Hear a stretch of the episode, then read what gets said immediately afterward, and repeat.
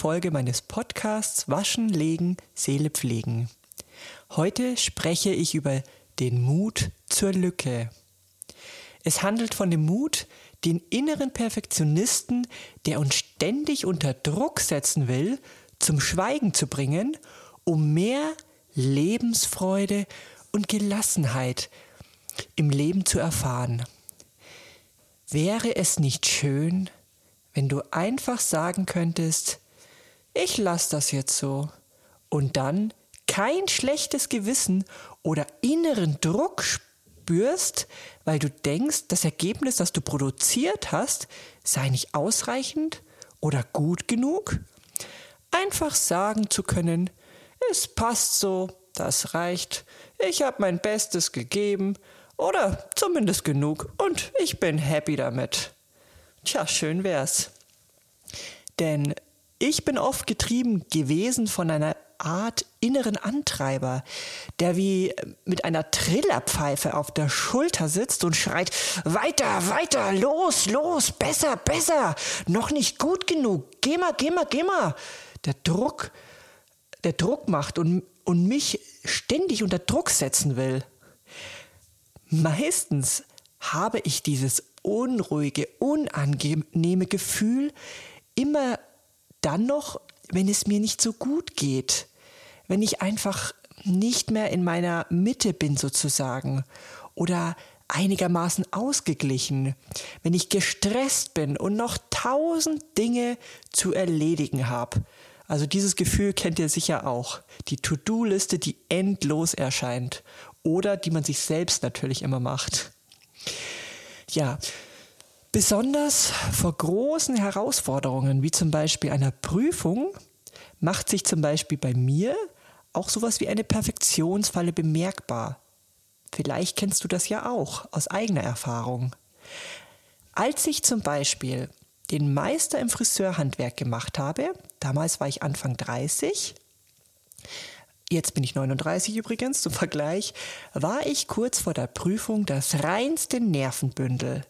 Ich war so wirr und vor lauter Infos in kurzer Zeit, die ich lernen sollte, plus der praktischen Herausforderungen, die ich auch gut meistern wollte, dass ich total vergaß, dass ich ja schon über über damals über zehn Jahre Berufserfahrung in renommierten Läden in meinem System abgespeichert hatte, auf die ich ja einfach bewusst zurückgreifen konnte. Und anstatt einfach mehr Vertrauen in mein bereits gut vorhandenes Wissen zu haben und etwas lässiger zu sein und darauf einfach fehlendes Wissen aufzubauen, ließ ich mich von mir selbst, anderen Leuten, auch Lehrern verunsichern, mit dem Ergebnis so viel Stress zu erleben, dass ich während der Zeit der Meisterschule auch noch einen Bandscheibenvorfall erlitt. Und so saß ich dann abends nach der Arbeit im Abendkurs mit meiner Stützbandage oder Stützkorsett. Ich weiß gar nicht genau, wie dieses Ding äh, korrekt heißt. Also im Lendenwirbelbereich. Dieses Stützkorsett. Und da saß ich also mit diesem akuten Schmerz und versuchte, mein Gehirn noch äh, zu irgendwelchen ergiebigen Leistungen zu motivieren. Die meisten in meiner Klasse waren Anfang 20 und wahrscheinlich hatten sie sogar die ganze Nacht durchgefeiert und zwei Stunden geschlafen. Sie schienen zumindest äh, wesentlich entspannter zu sein und ich dagegen fühlte mich irgendwie mit meinen Anfang 30 schon irgendwie ziemlich ramponiert. Aber Ende gut, alles gut ich schaffte den Abschluss dann doch gut, zusammen mit meinen sexy Hüftbandagen oder Hüftstützgurt für die Bandscheibe und auch der Angst, ich könnte irgendwie total versagen, was ja dann nicht war. Jahre später kann ich darüber fast schmunzeln. Und wenn ich daran denke, wie ich mich verrückt gemacht habe in diesem Moment, ich hätte einfach mehr Vertrauen in mein Können, meine Fähigkeiten und Fertigkeiten haben sollen und einfach etwas lässiger und entspannter in meiner mentalen Einstellung. Aber man ist nun mal, wer man ist, und zumindest habe ich aus dieser Situation viel über mich selbst lernen dürfen. Wenn ich von Perfektionsstreben oder einem inneren Antreiber getrieben werde, weiß ich nun mittlerweile, dass das ein persönliches Gedankenmuster ist, welches ich mir irgendwann im Laufe des, meines Lebens angeeignet habe, in der Annahme, ich sei irgendwie vielleicht nicht gut genug oder müsste und müsste dies nun durch Überaktivität oder Perfektionswahn, Perfektionswahn irgendwie kompensieren. Sonst könnte man ja merken, dass ich nicht perfekt bin. Oh, weiß Gott, und wer noch, und noch Fehler habe. Oh, oh, oh. Verrückt, oder? Aber kennst du diese Gefühle vielleicht auch? Diese innere Stimme, die dich anpeitscht manchmal und die dir Druck ausübt und du musst es besser machen oder irgendwie ist es noch nicht gut genug und du musst es mindestens perfekt machen, sonst hast du versagt. Und oh Gott, nein, was denken denn die anderen? Kennst du auch dann diese Verspannungen im Nacken oder Rücken oder diesen Spannungskopfschmerz, wenn man wieder über seine eigenen körperlichen oder psychischen Grenzen gegangen ist, sie nicht beachtet hat und die innere Stimme auch nicht mehr hört? Ich meine, diese innere Stimme, damit meine ich jetzt nicht Angst, die man verspürt. Das ist nicht die innere Stimme, sondern ich meine dieses innere, neutrale Wissen tief in dir drin, genannt auch Intuition oder Eingebung, dieses ganz neutrale Wissen, welches dir den Weg zeigt und du dann Vertrauen in dich haben darfst. Es ist wie ein innerer Kompass, der dich auf die richtige Fährte lockt. Es ist auch deine Seele, die dann sagt, stopp, das tut dir nicht gut und das führt dich in eine Sackgasse. Oder stopp, du bist hier nicht gut zu dir, tu dir das nicht an, ich gebe dir einfach einen anderen Hinweis, wenn du zuhörst. Und du hörst vielleicht sogar bewusst hin. Oder bist du dann eher jemand, lenkst dich ab, arbeitest deine To-Do-Liste ab. Es gibt ja so viel zu tun, aber eigentlich geht es dir damit nicht gut. Irgendwie hast du das Gefühl, du hast den Bezug zu dir etwas verloren. Die innere Connection zu deinem inneren Kompass. Das ist dieses Gefühl, wenn du merkst, es stimmt einfach nicht.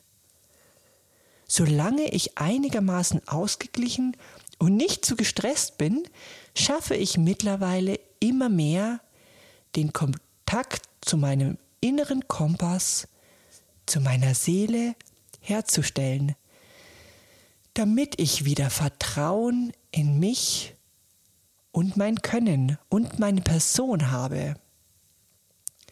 Ich brauche dazu aber regelmäßige kurze Pausen und Dinge, die mich wieder entspannen. Zum Beispiel sagen wir Musik hören. Es kann auch eine Atemübung sein, mal kurz oder auch kreative Arbeiten wie malen, einfach nur Pflanzen gießen oder auch pflegen, ein Gespräch mit jemandem. Es kann aber auch einfach was Einfaches wie Backen sein oder irgendwas Schönes kochen oder auch zum Beispiel meinen Podcast vorbereiten. Auch das entspannt mich total, denn es macht mir total Freude und es entspringt wirklich meinem Herzen und es ist der Wunsch, es ist mein Wunsch, dies zu tun, der nicht aus dem Kopf und aus dem Verstand kommt, sondern aus meinem Herzen. Das heißt, also tief aus meiner Seele, also wirklich von mir.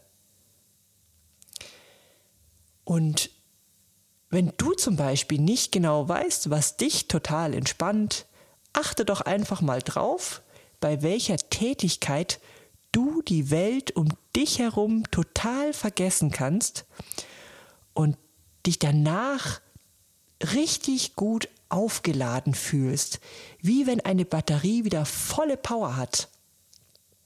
Denn dann ist das ein guter Hinweis darauf, was dir gut tut und was dir auch wirklich Freude bereitet.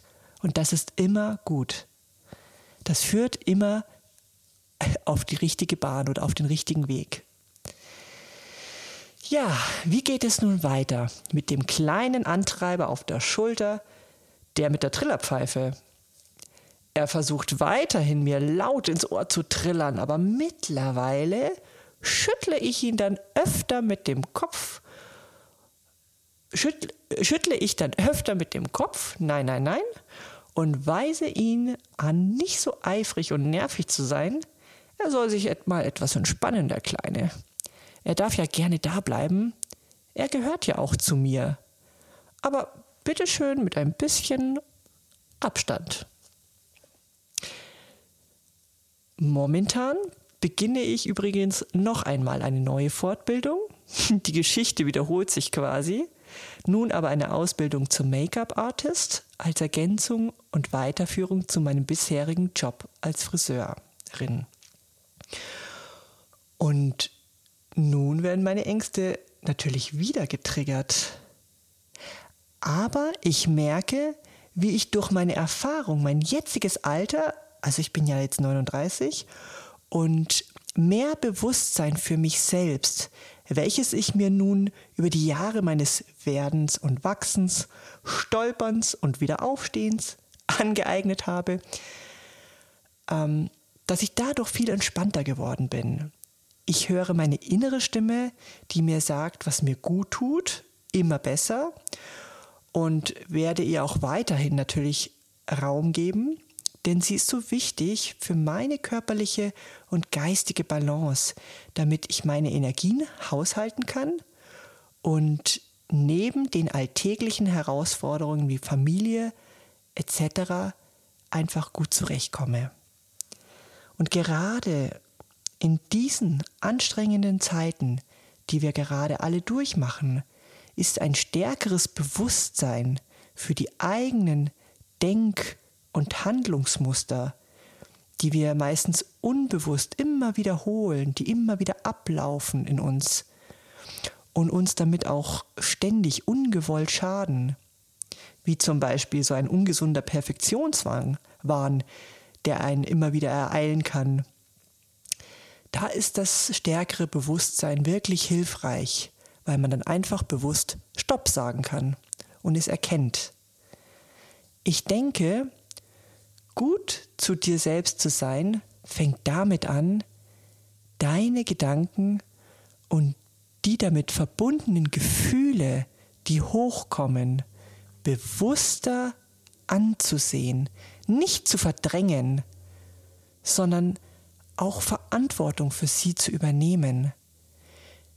Liebevoll auch damit umzugehen, dass man nun mal nicht perfekt ist. Mut zur Lücke zu haben und die eigenen Fehler auch annehmen lernen, denn sie gehören zu einem. Denn genau unsere Schrulligkeiten und Eigenheiten machen uns ja auch so liebenswert und menschlich. Zumindest solange sie niemandem Schaden zufügen natürlich. Also, sei mutig. Trau dich Mut zur Lücke zu zeigen. Denn es ist so befreiend. Und das habe ich persönlich feststellen dürfen. Es zeigt dir, wie du wirklich bist, unbeschönigt und echt. Denn vergiss niemals, du bist einzigartig, individuell, besonders eine wunderbare Seele auf ihrem eigenen Weg das Leben zu erfahren. Ich danke dir, dass du mich wieder begleitet hast. Bis zum nächsten Mal.